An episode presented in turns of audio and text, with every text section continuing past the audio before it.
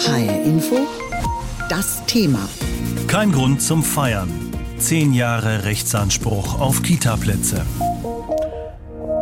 Versetzen wir uns mal zurück ins Jahr 2013. Am 1. August, also genau heute vor zehn Jahren, damals hatte die damalige Bundesregierung beschlossen, dass Kinder unter drei Jahren einen Rechtsanspruch auf Kita-Plätze haben. Die Bundesfamilienministerin Christina Schröder von der CDU klang damals so. Der Rechtsanspruch ist das stärkste Mittel, um Tempo in den Kita-Ausbau zu bekommen. Wenn wir den Rechtsanspruch aufgeben würden, dann wäre das Projekt Kita-Ausbau erst einmal auf die lange Bank geschoben. Das können wir auf keinen Fall wollen. Wir haben den Eltern diese Zusage gemacht und wir sind den Eltern verantwortlich, diese Zusage auch einzuhalten sagte die damalige Bundesfamilienministerin Christina Schröder. Und so wurde es dann auch beschlossen. Groß waren die Erwartungen, dass alle Kinder profitieren würden und die Eltern künftig Beruf und Familie besser vereinbaren können. Ein schöner Traum, eine schöne Vorstellung. Zwar ist der Ausbau der Kitaplätze schon ordentlich vorangekommen, aber eben längst nicht ausreichend. Viele Eltern schauen da immer noch in die Röhre. Annette Stein ist Direktorin Bildung und Next Generation bei der Bertelsmann Stiftung und Expertin für die frühkindliche Bildung. Ich wollte von ihr wissen, nicht alle, die einen Kitaplatz für ihr Kind wollen, bekommen auch einen. Das war vor zehn Jahren so und ist auch heute noch so. Warum ist das immer noch so?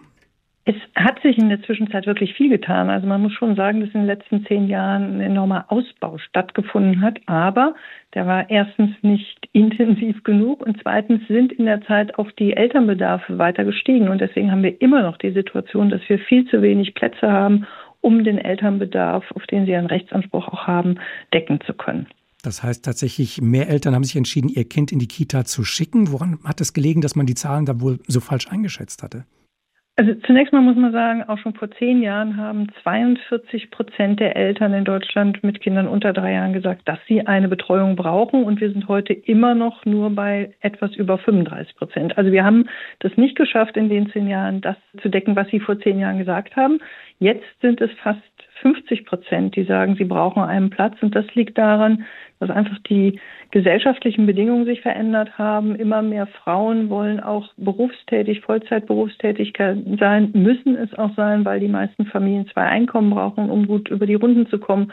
Und der Bedarf ist immer weiter gestiegen und der Ausbau ist nicht hinterhergekommen. Was sind denn Rechtsansprüche für Eltern eigentlich wert, wenn sie letztlich doch in der Praxis nur auf dem Papier stehen? Zunächst einmal ist der Rechtsanspruch mit Sicherheit auch ein Grund, weshalb der Ausbau so intensiv stattgefunden hat. Außerdem ist wichtig zu wissen, dass Eltern diesen Rechtsanspruch einklagen können. Und das heißt, sie haben schon auch ein Druckmittel in der Hand.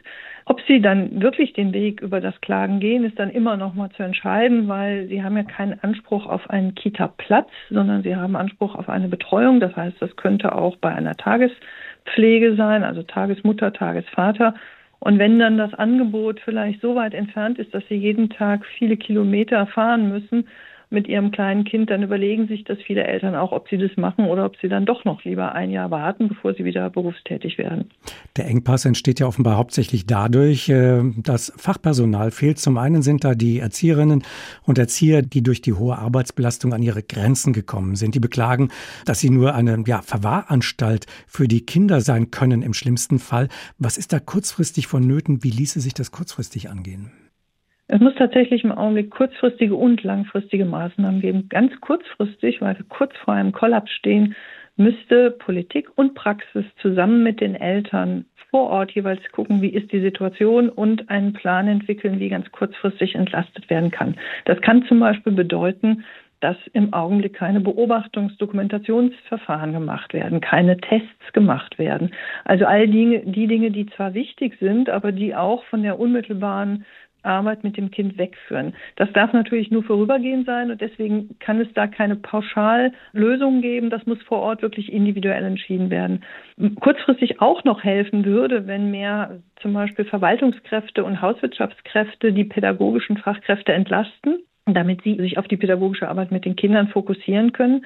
Wir brauchen aber auch eben langfristige Maßnahmen, die verbindlich vereinbart werden, also zum Beispiel in Form von Stufenpläne, die verbindlich den Ausbau beschreiben, sodass die Fachkräfte, die heute in den Kitas schon arbeiten, eine ja Hoffnung, auch wirklich belastbare Hoffnung darauf haben können, dass die Situation besser wird, dann bleiben sie vielleicht im System so, wie es jetzt ist, besteht die Gefahr, dass immer mehr auch aus der Kita rausgehen, weil es einfach zu belastend ist. Heißt das, äh, die Entlastung wäre der Schlüssel zur Lösung oder ist es auch die Bezahlung? Es gibt nicht nur einen Schlüssel. Also generell sind bessere Arbeitsbedingungen tatsächlich sehr entscheidend. Da gehört auch die Bezahlung dazu. Aber im Augenblick sagen eigentlich alle Fachkräfte, ihnen geht es mehr darum, dass sie zum Beispiel bessere Personalschlüssel haben. Das heißt, dass sie wirklich Bildungsarbeit leisten können. Das ist der Grund, weshalb die meisten Fachkräfte in die Kita gegangen sind, weil sie Kinder unterstützen wollen in ihrer Bildung. Und wenn sie jeden Tag erleben, dass sie maximal noch eine Aufsicht machen können, aber keine Bildungsarbeit leisten, dann frustriert sie das und darüber werden viele auch tatsächlich krank. Ein weiterer wichtiger Punkt ist natürlich, dass ich auch neue Fachkräfte gewinnen muss. Und deswegen muss mehr im Ausbildungsbereich noch passieren. Und es reicht nicht nur aus, mehr Auszubildende zu finden, sondern das gesamte Ausbildungssystem muss weiterentwickelt werden. Uns fehlen Berufslehrkräfte, die die Ausbildung machen können. Uns fehlen Praxisanleitungen, die in der Kita auch anleiten. Wir haben ja immer mehr praxisintegrierte Ausbildungsmöglichkeiten. Die funktionieren aber auch nur, wenn ich in der Praxis dann Anleiterinnen, Anleiter habe, die das begleiten können.